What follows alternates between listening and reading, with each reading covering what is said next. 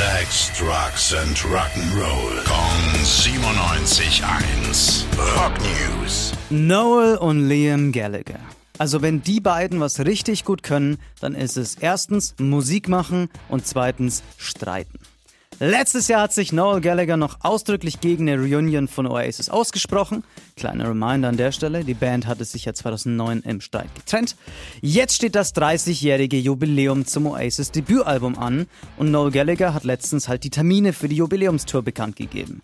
Fans auf Social Media wollten natürlich wissen, ob da sein Bruder Liam wieder mit an Bord sein wird.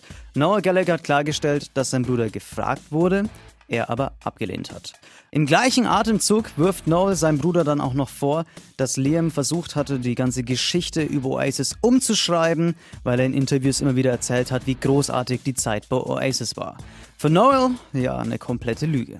Also, same old bei den beiden und so wie es aussieht, wird Noel dann nächstes Jahr ohne seinen Bruder auf der Bühne stehen.